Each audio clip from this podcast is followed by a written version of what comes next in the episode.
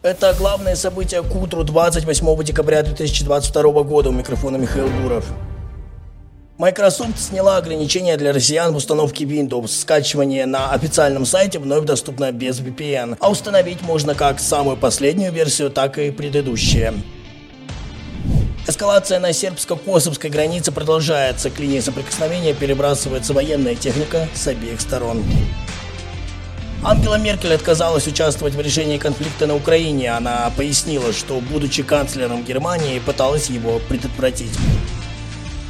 Комната, где жил Месси во время чемпионата мира по футболу, станет музеем. Об этом пообещал Катарский университет. Экспонатами станут две односпальные кровати, письменный стол, диван и кресло. Телеграм и WhatsApp могут следить за пользователями, заявил эксперт по информационной безопасности Валерий Степанов. Он посоветовал отключать геолокацию во избежание слежки.